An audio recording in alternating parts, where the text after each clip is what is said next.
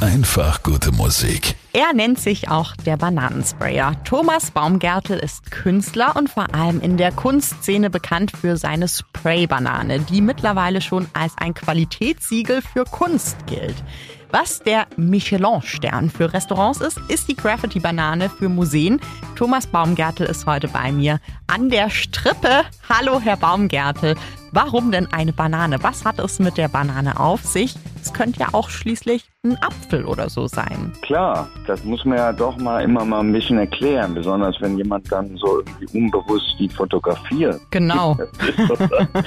ja, da können wir dann immer noch drüber reden, was dann, aber das ist bei mir, ich kann ja nur erzählen, was mich zur Banane gebracht hat. Also es sind natürlich immer so viele Wurzeln, die da so, einige Sachen, die zusammen, alles hängt so viel mit allem zusammen und da ist einmal natürlich so, sagen wir mal, mein persönliches Erlebnis, da kommen wir gleich zu, aber auch so, sagen wir mal, geschichtlich kann man das so ein bisschen einordnen in eine Zeit. Man muss sich vorstellen, so nach dem, also ich bin 1960 geboren und dann war das ja schon so ein bisschen Wirtschaftswunderzeit damals und ich weiß nicht, dass mein Vater viel auch auf Reisen war, unterwegs war und immer mit irgendwelchen exotischen Sachen zurückkam, die man früher noch gar nicht kannte, nur Avocado zum Beispiel oder mhm. irgendwelche Früchte und klar, die Banane kannte man natürlich schon, aber das war auch so, gab in Deutschland West dann total viele Bananen, im Gegensatz zu einem Land neben uns, der DDR, die halt fast gar keine hatten. Und das hat auch einen ganz bestimmten Grund, nämlich unser damaliger Oberbürgermeister in Köln und später auch Bundeskanzler Konrad Adenauer, der hatte nach dem, also als die EU gegründet wurde, hat er durchgesetzt, dass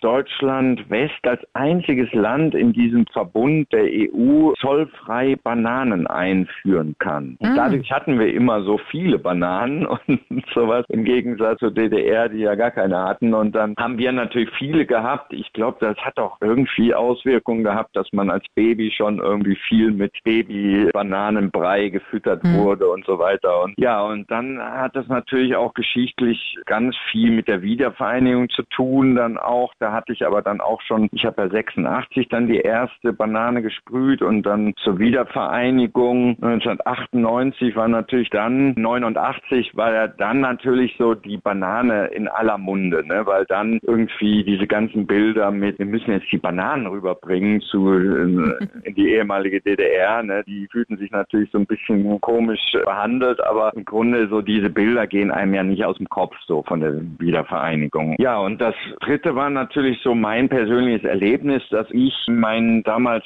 so mein Vater hatte sich so gewünscht, dass ich so Medizin studiere nach dem Abitur und ich hatte so auch den Durchschnitt dafür gehabt und es war aber mehr so sein Wunsch. Er hat damals nicht Medizin studiert, sondern nur Chemie und arbeitet im Chemiekonzern und hat dann sich gedacht, ja, aber jetzt ist irgendwie das Geld da, der Wohlstand da, kann der Sohn doch irgendwie Medizin studieren. Und ich habe auch damals so irgendwie, okay, warum nicht? Aber es war nie so mein Ding. Aber ich habe dann gesagt, okay, wenn ich jetzt auf meinen Zivildienst warte, ich habe damals den Wehrdienst verweigert, da musste man noch Klage gegen die BRD, so warum man jetzt keine Waffe in die Hand nehmen will, das begründen und das dauerte alles und dann habe ich so mit 23 erst meinen Zivildienst angefangen und das war in einem katholischen Krankenhaus am Niederrhein, wo ich aufgewachsen bin. Da waren halt so Ordensschwestern, die auch mit mir zusammenarbeiteten, damals auch so in so diesem typischen, wie eine Ordensschwester halt so rumläuft in diesen Pinguin-Klamotten oder was.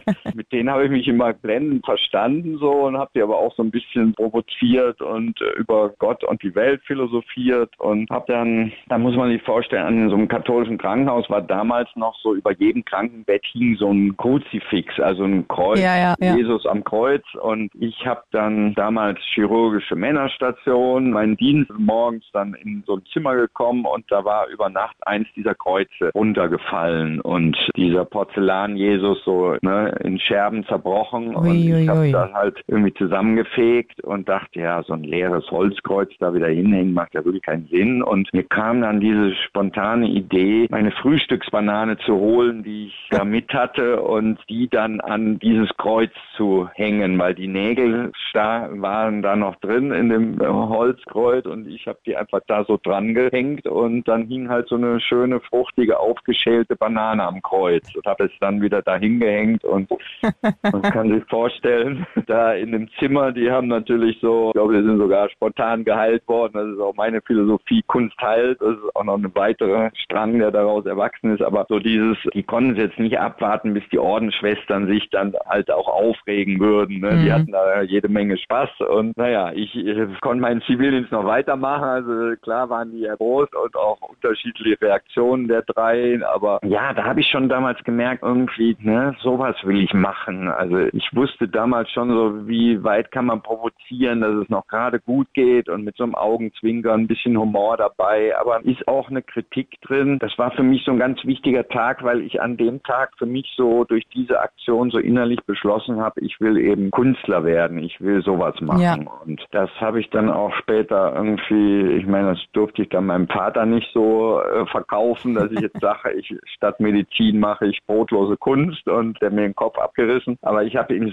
dann verkauft, dass ich eben gesagt habe, ja, so der zweitinteressanteste war im Grunde Psychologie, so auf Diplom. Das fand ich damals toll und wusste gar nicht, was das ist, aber habe dann gesagt, ich mache jetzt Psychologie auf Diplom und bewerbe mich nebenbei auch für freie Kunst, aber da kriegt man eh keinen Studienplatz, das ist eh so schwer. Und damit konnte mein Vater dann leben, weil das was Vernünftiges war, Psychologie mhm. auf Diplom. Und ich hatte dann verrückterweise beide Studiengänge und habe beides parallel studiert und es Ach, war eine ganz tolle Verbindung, also die beste, die man sich vorstellen kann, weil dann auch die Morphologen, da die psychologische Fakultät in Köln, die haben den Schwerpunkt gehabt Kunstpsychologie, weil mhm. sie gesagt haben, anhand der Kunst können wir gut das seelische Funktionieren erklären. Das heißt, so wie damals Sigmund Freud gesagt hat, anhand des Traums kann man gut das seelische Funktionieren erklären, haben die Morphologen in Köln gesagt, nee, anhand der Kunstbetrachtung und mit der ja, Kunst ja, kann man das noch mhm.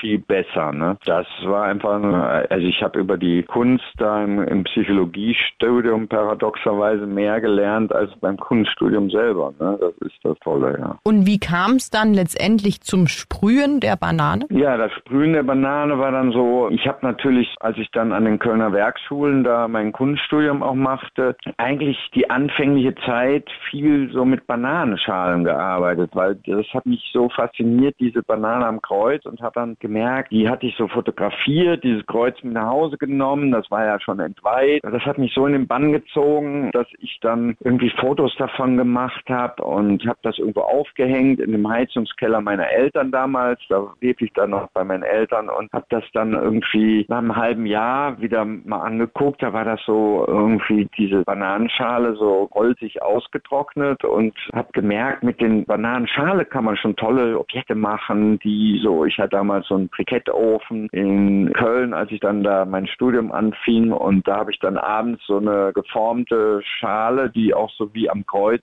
hing, so, so eine gekreuzigte Bananenschale im Grunde auf den Ofen gelegt und am nächsten Tag war die wirklich holzig aus, also so wie mhm. Holz mhm. getrocknet und diese kleinen Figürchen, die habe ich dann ganz viel so in Holz Holzkästen auf Leinwände geklebt. Und dann hatte ich natürlich irgendwie schnell den Ruf weg an den Kölner Werkschulen, da an der Kunstakademie in Köln. Das ist so der unser Bananenkünstler da, ne, mhm. ne, weil es so viel mit Bananen macht und echten realen Bananen und Bananenschalen. Ja, und zur gesprühten Banane kam es im Grunde, weil ich dann Anfang der 80er Jahre auch eben mal in Paris war und da den ersten Sprayer mitgekriegt hatte. Black Le Rat hieß der, der machte auch so kleine Ratten und wo auch Banksy heute heute drauf eingeht und so ja. weiter. Aber der macht ja halt das erste Mal im Leben sah ich jemanden mit Schablonen arbeiten, so sprühen. Diese Stencils so, dann. Ne? Diese Stencil-Technik, genau. Und die fand ich total faszinierend und dachte, boah, ich möchte auch eine Schablone mal schneiden, ausprobieren. Und das erste, was mir natürlich in den Sinn kam, ich mache mal eine Banane, so also mit einer Schablone. Und das mhm. war der Anfang im Grunde. Da hatte ich dann so irgendwie besucht in dem Keller meiner Eltern, aus was kann man eine Schablone schneiden, so ein Kalenderblatt, da war oben oben so eine Folie dran und diese Urschablone, die habe ich heute noch. Das ist so eins meiner wertvollsten Objekte, so die allererste Urschablone der für die erste gesprühte Banane. Ja. wie lang muss man, wie oft muss man denn da so ein Stencil neu machen? Wie viele Bananen sprüht man denn da so mit einem? Ja, das ist eine gute Frage. Die hält immer ein paar Jahre, aber wenn ah, man schon. halt irgendwie, schon. ja, okay. das schon, aber äh, ist die dann aus? Machen Sie die aus Pappe? Nee, für draußen, wenn ich da so die im Außenraum benutze, dann habe ich irgendwie mittlerweile mittlerweile so Aluminiumfolien, die sind so etwas so wie eine Blechfolie, die etwas stärker ist, weil die ist dann nicht so windanfällig und gegen Feuchtigkeit geschützt und weicht nicht so auf. Papier weicht eher auf und ist auch oft zu dünn oder sowas. Und diese Aluminiumfolie kann man gut schneiden, noch gerade so und ist mit, mit der Schere dann oder wird das mit dem, äh, oder mit dem Cutter? Mit dem Teppich, mit ja, mit dem Cutter, mit dem ja. Teppichmesser gemacht, genau. Ja. Ah ja und, ja, und reden Sie weiter.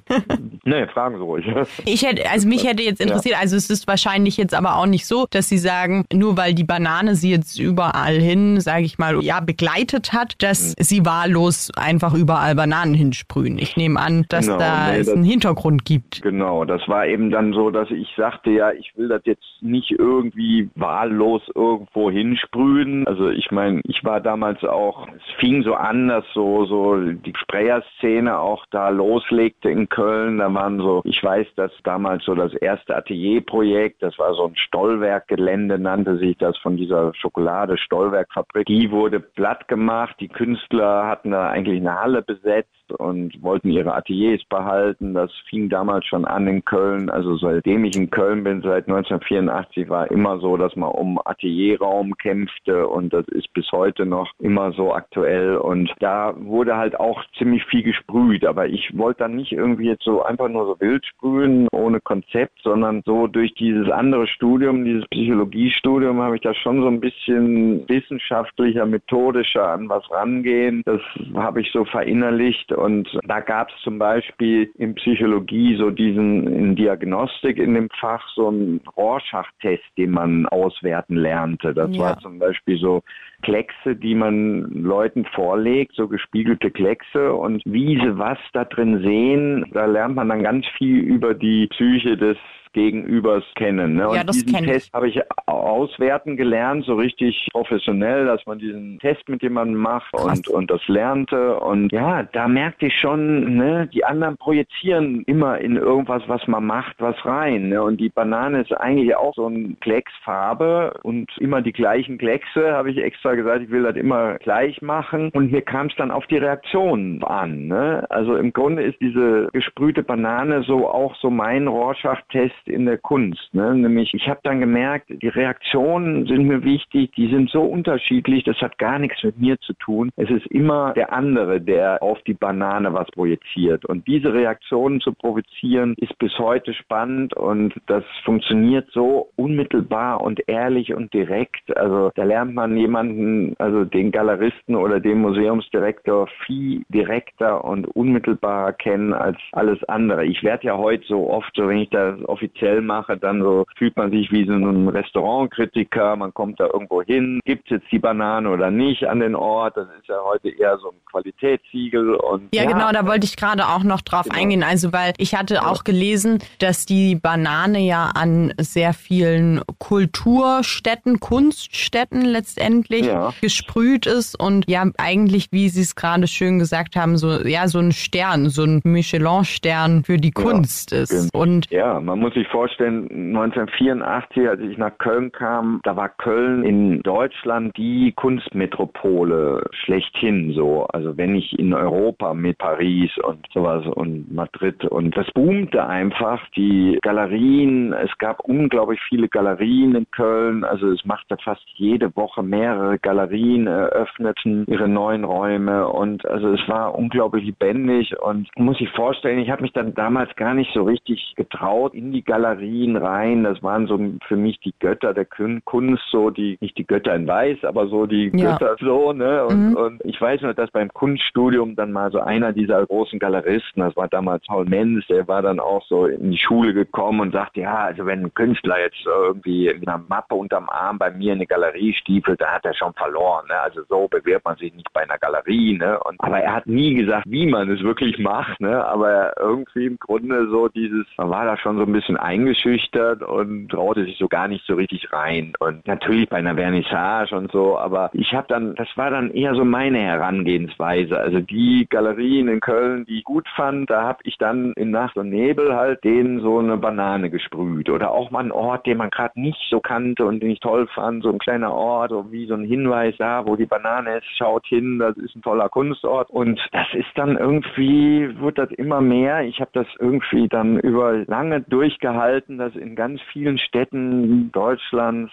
der Schweiz, dann später in der ganzen Welt, in New York, überall zu sprühen, das so zu machen. Und ja, es hat im Grunde jetzt wie lange gedauert? 36 Jahre, aber mittlerweile kommt es so richtig an, dass das irgendwie auch so anerkannt ist, habe ich das Gefühl. Und die Leute auch wirklich das so als so eine Auszeichnung sehen für so einen Kunstort. Also das war sozusagen so ein schleichender Prozess eher. Das war schon so über Jahre so. Das hat lange gedauert. Dann so die ersten fünf Jahre habe ich das auch ganz anonym gemacht und dann irgendwann ne, war es dann doch mal raus, wer das gemacht und dann irgendwie wurde halt so von Projekt zu Projekt auch bekannter und wie ist es ja. denn jetzt eigentlich mit dem Sprühen? Ist es jetzt illegal, eine Hauswand zu besprühen oder gilt es dann jetzt also für Leute wie Sie, die bekannt sind oder Banksy dann als Kunstfreiheit überall hinsprühen zu können, weil man weiß, hier ist ein Künstler, der sprüht oder wie ist es mit dem Sprühen? Wenn man es jetzt rein juristisch rechtlich sieht, dann ist das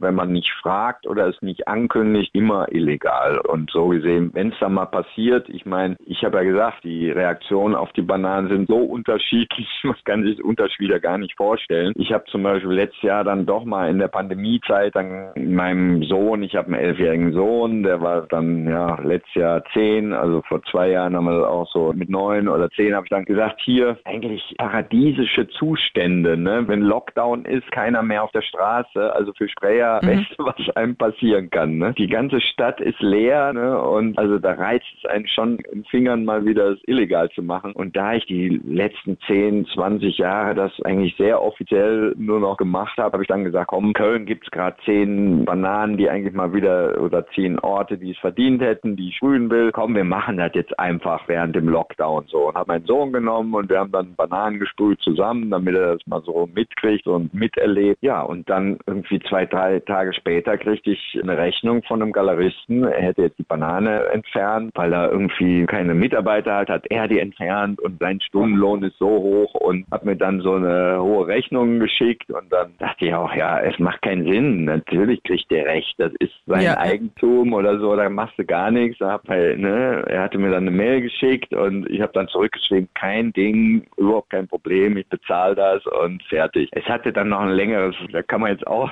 wieder viel zu erzählen, weil er sich nämlich dann auch irgendwie herabließ, zu sagen, ja, aber das ist, man hat doch überhaupt keinen Inhalt so mit der Kunst und was soll das überhaupt und ist doch inhaltsleer. Und habe ich gesagt, nee, nee, also kann da viel zu erzählen, was das, was die Inhalte dazu sind und was das alles bedeutet und es wirkt vielleicht so banal, aber ist es überhaupt nicht. Und wir können ja gerne mal über Inhalte der Kunst oder auch Inhalt dieses Projekts oder der Banane mal öffentlich diskutieren. So, es war nämlich gerade Lockdown und Galerien haben zu, die Museen zu und man hatte eh überlegt, wie kann man das irgendwie vielleicht im Internet. Und dann habe ich gesagt, ich habe Social Media bestimmt 50.000 Follower, ist wie so eine kleine Arena, da können wir gerne dann so eine Diskussion führen. Und das hat aber leider sich nicht getraut, aber hätte ich gerne mal gemacht. Also da er dann auch immer so sagt, ja, aber Sie wissen überhaupt nicht, mit wem Sie es hier zu tun haben, also mhm, total mhm. arrogant. Ich dachte, nee, es ist wieder richtig. Er hat die Banane entfernt. Ich glaube, der hätte die auch nicht wirklich verdient gehabt. Ich kannte bisher nur seine seine Ausstellungen, die gut waren oder seine Vernissagen. Ihn als Person kannte ich nicht. Jemand, der so arrogant ist, hat überhaupt keine Banane verdient. Er hat sie selber weggemacht. Also es ist immer richtig, was so mit der Banane passiert. Das ist eben das. Ich bin eigentlich nur so ein ausführendes Organ, aber so wie was passiert, das ne, regelt sich eh von selbst und ist eigentlich nur ein Spiegel dessen, was ist nie was falsch oder sowas. Ne? Und es kommt immer so, wie es auch richtig ist. Und das ist eben das Schöne daran an dem Projekt und das Tolle. Und es hat auch eigentlich nichts mit mir zu tun, sondern ne, ich lasse es einfach nur so geschehen. Ja, Haben heißt, Sie einen ja. Lieblingsbananenort? Ich habe natürlich in, als dieser Konflikt mit Russland war, da habe ich mal wieder so gedacht, boah, ich war 1995 in Moskau. Das war für mich damals auch ganz, also so nach New York, so was ganz Besonderes, weil New York war einem nah von der Mentalität, von zwar liegt zwar weiter weg, aber es ist irgendwie ein Meer und durch diesen kalten Krieg war Moskau immer sowas, boah, also ganz irgendwie, ne, der eiserne Vorhang dazwischen und dann mal nach Moskau zu reisen war für mich was ganz Besonderes. Und da hatte ich jetzt auch noch mal, weiß nicht, ein paar Tage bevor der Krieg anfing, so gedacht hier, ja, ich war ja in Moskau, die Leute so nett alle da und gastfreundschaftlich und tolle Moskauer einfach und ich habe da, da gibt es so ein Foto, wie ich mit so einer Russenmütze vor dem Pushkin-Museum, als ich da die Banane gesprüht hatte, so abgelichtet wurde und das hatte ich dann auch mal gepostet. Und es gab da am Roten Platz so ein Podest, da hat der Zar damals die Gesetze ausgerufen und das war damals, also 95, als ich da guckte, welche Orte kommen da in Frage, wer kriegt da eine Banane oder nicht. Das war so ein Ort, da fanden immer so Performances statt und ich fand Performancekunst irgendwie zeitgemäß viel spannender als so das, was so in Museen ist und dann habe ich gesagt, dieser Ort muss eine Banane bekommen. Ne? Und ja, nur war das natürlich irgendwie jetzt da so legal irgendwo eine Genehmigung zu kriegen. Es hätte bestimmt Monate gedauert, wusste man gar nicht wie und dann habe ich gesagt, nee, das machen wir jetzt einfach in Nacht und Nebel da am Roten Platz eine Banane an dieses Podest so sprühen, ne? an diesen historischen Ort so, da war das Mausoleum gegenüber mit so Wachen und ich weiß, also das war so die Banane, die, da war ich am nervösesten, weil ich merkte dann schon, hm, ne, keine Ahnung, so, ne, also wenn ich, ja, das das damals gewusst hätte, so mit den Pussy Riots, die dann vor Jahren da ja, auch ja. irgendwie eine Protestaktion machten und dann einfach so für zwei Jahre ins Arbeitslager dafür kamen, also wenn ich, also wenn ich das jetzt gemacht hätte, da hätte ich mich dann glaube ich auch nicht getraut, weil das wäre es mir nicht wert gewesen, ne, aber ich habe das damals so einfach naiv gemacht und äh, hatte auch so einen ganz engagierten Assistenten dabei, der dann so, der hat sogar der drei Fernsehteams da äh, hingeordert, ne, die das dann auch gefilmt haben. Da war noch Klaus Bettnarz dabei, der hat damals so den, im Kalten Krieg immer so der Russland-Korrespondent für Deutschland und mhm. der hat sogar für ein ZDF aus da gefilmt. Es hat mir, glaube ich, genau das die Rettung gebracht, weil es kamen dann so Hundertschaften Polizei und Soldaten da so über den Platz und, und gegenüber waren diese Wachen da vom Mausoleum. Also, oh aber das sah dann so offiziell aus durch diese Kamerateams, dass da irgendwie keiner irgendwie so, als ich da rumsprühte, da irgendwie auf die Idee kam, dass das irgendwas Illegales ist. Also das hat mir, glaube ich, damals den Kopf und das Arbeitslager gerettet, ja. Wahnsinn. Ja. Aber wenn Sie jetzt gerade gesagt haben, ähm, mit der aktuellen Lage, wie, wie stehen Sie da jetzt gerade zu der Banane in Russland? Also ist die jetzt da halt einfach, weil das oder oder mhm. denken Sie, Sie sich, ja, vielleicht soll die Banane da lieber doch nicht sein? Ja, es ist, ist so, so da, ne, auf der einen Seite, einerseits, also, ne, ich denke, nein, die Russen selber, das sind irgendwie, wie gesagt, so gastfreundschaftliche, tolle Leute, ähm, die haben also ne, wenn die wirklich richtig informiert würden, ne, wenn da freie Presse herrschen würde und die das mitkriegen, was Putin da wirklich gerade abzieht und so weiter, ich glaube, die das Volk selber, die würde nie, die würden nie so einen Krieg führen gegen ihre Brüder da im, in der Ukraine oder also das ähm, da fühlte ich mich so ganz solidarisch, da ich dachte so, postet das, ne, so als Austausch und als dann der Krieg anfing, war man natürlich jetzt, äh, bin ich heute auch, ich bin eigentlich totaler Pazifist, habe äh, meinen Kriegssinn verweigert und so und, und wo ich dann erst einmal so denke, nee, also irgendwie bei dem,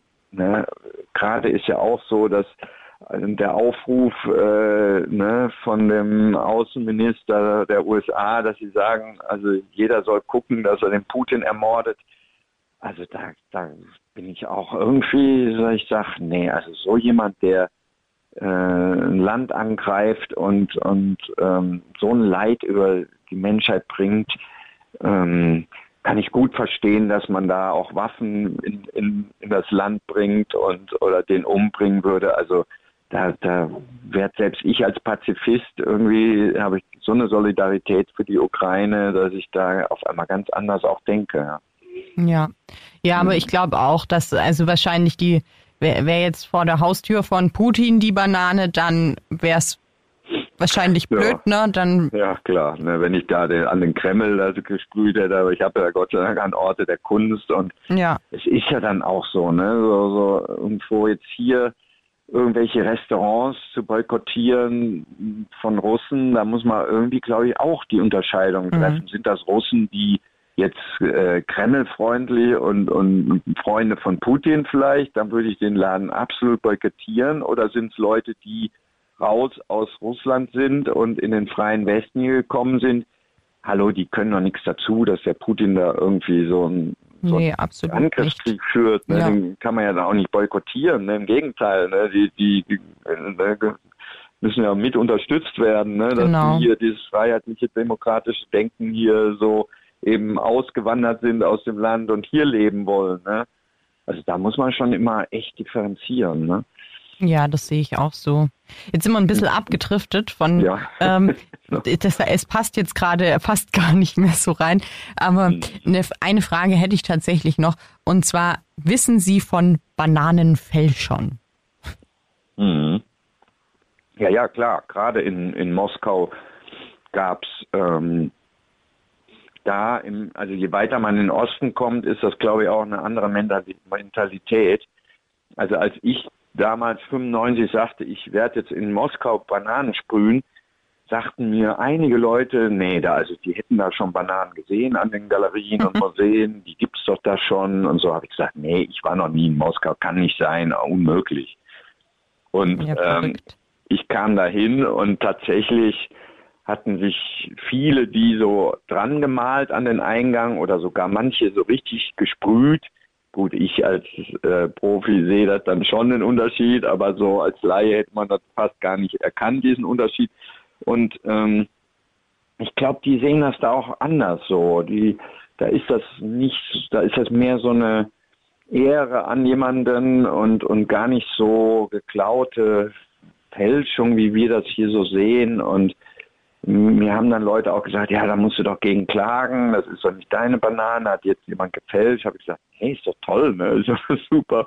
Also je mehr man irgendwie als Künstler zitiert wird und äh, desto ähm, toller ist es eigentlich und so gesehen.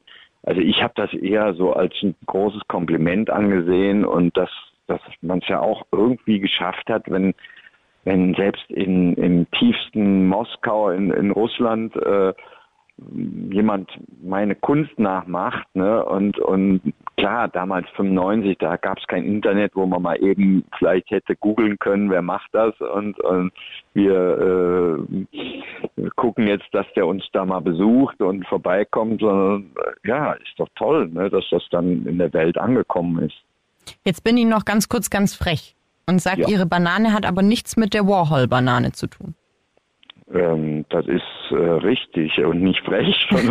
aber äh, ich meine, wie gesagt, äh, kann man jetzt auch nicht sagen, dass es vielleicht gar nichts zu tun hat. Ich, ich war auch mal oder bin auch ein großer Warhol-Fan und ähm, habe aber damals, also diese Banane hatte überhaupt nicht die, die Warhol-Banane im Kopf, aber ich habe sie sicherlich ja schon mal gesehen irgendwo und gemacht. Aber ich weiß noch genau, als ich so ein Jahr Bananen sprühte und ich kriegte immer zu meinen Geburtstagen, so die ersten Jahre, da schenkten mir die Leute immer zu meinem Geburtstag irgendwas mit Banane, natürlich. Ne? und so kam auch meine Schwester dann irgendwie, klingelte und äh, an meinem Geburtstag und weiß noch, die kam dann das Treppenhaus hoch und ich sah sie und dachte, ja, die hat so meine Banane auf einen äh, weißen Karton so ausgeschnitten, geklebt, dann da drauf geklebt. Nee, es war die Platte von Velvet Underground, ne? und, so. und da kam mir das wieder, ah ja, Warhol hat ja auch mal eine Banane gemacht, ist ja cool, ne? So. Und, aber es war natürlich eine andere Banane. Es ist ein Siebdruck, der ist aus Flächen, meine ist ja ein Stencil, ist aus Linien gut, eine Banane ist immer eine Banane, ne? Und aber auch Wall hat nicht als erster äh, die Banane erfunden oder in die Kunst gebracht. Da gab es schon 1913 die Chirico, ein Italiener, der schon Bananen gemalt hat auf Bildern und in die Kunst gebracht hat. Da kannte noch in Europa noch kaum jemand Bananen. Ne? Also so gesehen, wer ist da der Urvater? Ne? Also nur weil man ne, weil vielleicht mal mhm. irgendwie ein Künstler mal einen Apfel gemalt hat, dann kann man nicht sagen, ja, äh, Dürer oder wer hat als erstes die, diese Adam und Eva Darstellung gemacht, ne, dass danach dann keiner mehr einen Apfel irgendwie darstellen kann oder was, ne? Und das, ähm, aber wie gesagt, auch da ist ne, der Apfel. Man könnte eigentlich sagen, sie sind einfach Bananenbrüder. Ja, ich finde das toll, dass Warhol, dass man da sogar irgendwie so in, in der Form so in der Kunst so zusammengekommen ist und äh, mhm. oder ich vielleicht sogar seinen seinen Gedanken so weitertrage der Pop Art so ein die geht ja gerade auch so ein bisschen, die, die Street Art löst die Pop Art ab und ähm, dass ich da so seinen Pop Art Gedanken auch ein bisschen weiterführe, so mit der, ich nenne das ganze Projekt ja immer German Urban Pop Art, so, weil ich ein deutscher Künstler bin und, und wir haben hier unsere eigene Spraykultur hier entwickelt in, in Deutschland, ganz anders als in Amerika oder in, in anderen Ländern und da soll man auch zu stehen und ich habe so einige Ausstellungen schon gemacht, so immer extra in diesen Farben, schwarz, rot, gelb, so, was früher dann auch immer eher so verpönt ist, bloß keine Flagge und nix, aber ich, ich finde das gut und es passt auch so ein bisschen die, dieses Schwarz und Gelbe ist ja eh schon die Banane und so ein bisschen Rot dazu, dann hat man diese Farben, also ich, ich finde das immer irgendwie ganz passend so für mich. Was mich jetzt so als Laien noch ein bisschen interessieren würde, mhm. wenn ich jetzt hier gerade einen echten Sprüher sozusagen am Telefon habe. Und zwar ja. habe ich vor vielen Jahren, deshalb habe ich auch ähm, die Fotos gemacht von der Banane, mhm. ähm, bin ich irgendwie dazu gekommen, einfach in vielen Städten, in denen ich war, ähm, habe ich irgendwann einfach diese Graffitis gesehen, coole Graffitis, die mir gefallen haben, wo ich mir dachte, ach mhm. komm, die fotografiere ich und ne, nehme das so als Souvenir für mich mit aus, aus Städten, ähm, mhm. Graffiti-Art sozusagen mit nach Hause und habe dann irgendwann angefangen, die ins quadratische Format zu bringen und äh, daraus sozusagen wie eine Polaroid-Postkarte zu machen. Mhm. Ja. Jetzt hatte ich ja. nur, jetzt hatte ich mal überlegt, also es war, kam mir jetzt nie so in den Sinn, das zu verkaufen, aber letztendlich würde es nicht funktionieren, ne, weil das Urheberrecht immer noch beim Künstler ist, der sprüht. Ähm. Oder ist es also, insofern eine Grauzone, weil ich fotografiere? Eine Grauzone und es ist irgendwie, also ich, ich darf da jetzt zwar eigentlich gar nicht, weil dann wird mir jeder andere Künstler an den Hals springen, aber ich sage immer, mein Gott, es ist, ich habe die Banane in den öffentlichen Raum gesprüht, damit sie jeder sieht. Und äh, wenn es jemand fotografiert und da Postkarten mitmacht, dann ist das sein Werk ein Stück weit. Und also da mit Urheberrecht zu kommen, ich meine, ich, ich habe die Banane auch irgendwo illegal auf irgendein Gebäude gesprüht und, und äh, ne, bin ja. im Grunde für die Freiheit. Ich, ich, ich wäre der Letzte, der jemanden, ich würde jemanden niemals anzeigen oder da so in der Form sagen, du hast jetzt davon eine Postkarte gemacht, dann äh, da verbiete ich dir das. Also mhm. ich finde das immer toll, ich finde das super und, und wenn jemand äh, meine Kunst auch ein Stück weit mit äh, veröffentlicht und seid da, ich meine, ich mache ja auch Kataloge, ich mache selber Postkarten, damit das weiter verbreitet wird und im Internet und Instagram und so weiter und habe ganz als ganz früh einer der ersten eine Homepage gehabt, wo die Leute mich auch schon so anfeindeten, also du verrätst die Kunst, dass, äh, die Kunst muss immer analog bleiben und nur die Kunst ja. und alles, was im Internet, das passt doch überhaupt nicht zur Kunst. Ich habe gedacht, nee, das ist doch nur eine Verbreitung, warum nicht? Meine Gedanken werden da weitergeführt, ob in Büchern, ob in äh, ne, so auf Postkarten. Ja, ich glaube auch, wahrscheinlich ist es so eine Ansichtssache. Ja. Ne, so wie, wie Sie jetzt auch vorhin meinten, ähm, dass der eine Typ letztendlich Ihnen die Klage gegeben hat oder wollte, dass Sie die Rechnung zahlen und mhm. andere Leute, sage ich mal, ja, die Reaktionen einfach auf Ihre Banane unterschiedlich ausfallen, ist es wahrscheinlich ja. auch, je nachdem, wen ich jetzt fragen würde. Mhm. Mich hat's nur jetzt einfach persönlich also, interessiert, wenn ich jetzt mal mit jemandem äh, spreche spreche, der sprüht, was ja. er denn dazu sagt. Aber, Aber, wie gesagt, es gibt da auch äh, genauso ganz unterschiedliche Sprayer. Also ich habe jetzt dann auch mal wieder ein bisschen mehr, weil ich auch so so viel letzten zehn Jahre im Kunstbetrieb so eingespannt war. Ich habe dann in zwei Jahren jetzt so die letzten zwei Jahre fast 30 Einzelausstellungen so gemacht. Das ist unglaublich äh, viel. Äh, da kommt man gar nicht mehr so viel zum Sprühen, wie ich sonst immer so gewohnt war, draußen auf der Straße. Und jetzt durch die Pandemie kam ich wieder ein bisschen mehr dazu und also da habe ich jetzt mal mitgekriegt, wie so die Sprayer-Szenen, die verschiedenen sich untereinander auch anfeinden, dass die dann also irgendwie richtig äh, brutal werden, wenn man da zum Beispiel irgendwo drüber geht über deren Graffiti, ne, und die dann oh, wirklich so sauer werden und, und einen anfeinden und ich sage, hallo, bleib doch mal entspannt, wir sitzen alle in einem Boot, ne, du hast über irgendwas drüber gesprüht, was dir nicht gehört, ne, und wenn ich jetzt da bei dir ein bisschen drüber ging oder so, mein Gott, das ist halt nur mal, das ist auch vergänglich und, und nee, ja, ich bin auch gar nichts mit irgendwie, die, da nehmen die dann mhm. so ernst und da gibt es also auch die unterschiedlichsten. Ja. Also das Einzige, was ich halt immer sehr schade finde, ist, ähm, es gibt ja auch wirklich diese Schmierereien, Ne? Und wenn, mhm. wenn dann wirklich, sage ich mal, also für mich ja, persönlich ja. zumindest tolle Kunst mhm. entstanden ist und ja. ähm, dann das überschmiert wird zum Teil. Das finde ich wahnsinnig schade. und da würde ich wahrscheinlich, also wenn ich es jetzt machen würde, eventuell auch sauer werden oder nee, mich regt es eigentlich schon als Betrachter auf. Ähm, mhm. Aber wenn man jetzt sagt, also wenn Sie jetzt sagen, hier, ich mache mir ähm, keine Ahnung, ich mache den Paddington Bär und sie setzen jetzt den Paddington Bär in ähm, die den, den Hut noch ihre Banane rein, dann fände ich es eher cool, weil ich mir denke, ja. dann erken ergänzen wir uns doch künstlerisch und äh, schaffen dann zu zweit nochmal was ganz anderes Neues. Hm.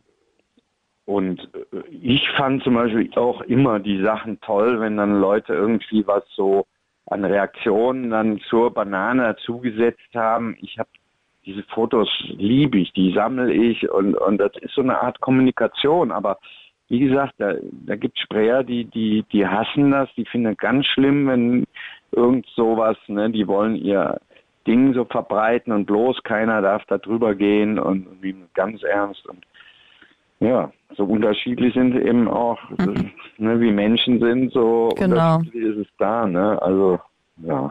Wahnsinn. Mhm. Ja, aber richtig cool. Ich fand es jetzt richtig spannend. War ja, ein tolles Gespräch mit Ihnen. Ja, gut. Hat mich das, sehr gefreut. Ja, mich auch. Dann bin ich doch auch mal gespannt, mhm wie sie was draus machen. so. Da bin ich auch ja, genau. tatsächlich. Das ist immer die Arbeit, die man hat. Ah, ja, mein ja, Gott. Das aber das aber, ist doch ja, eine schöne Arbeit, finde ich. Ja, no? das ist doch, genau. Was ist das nächste Projekt? Gut.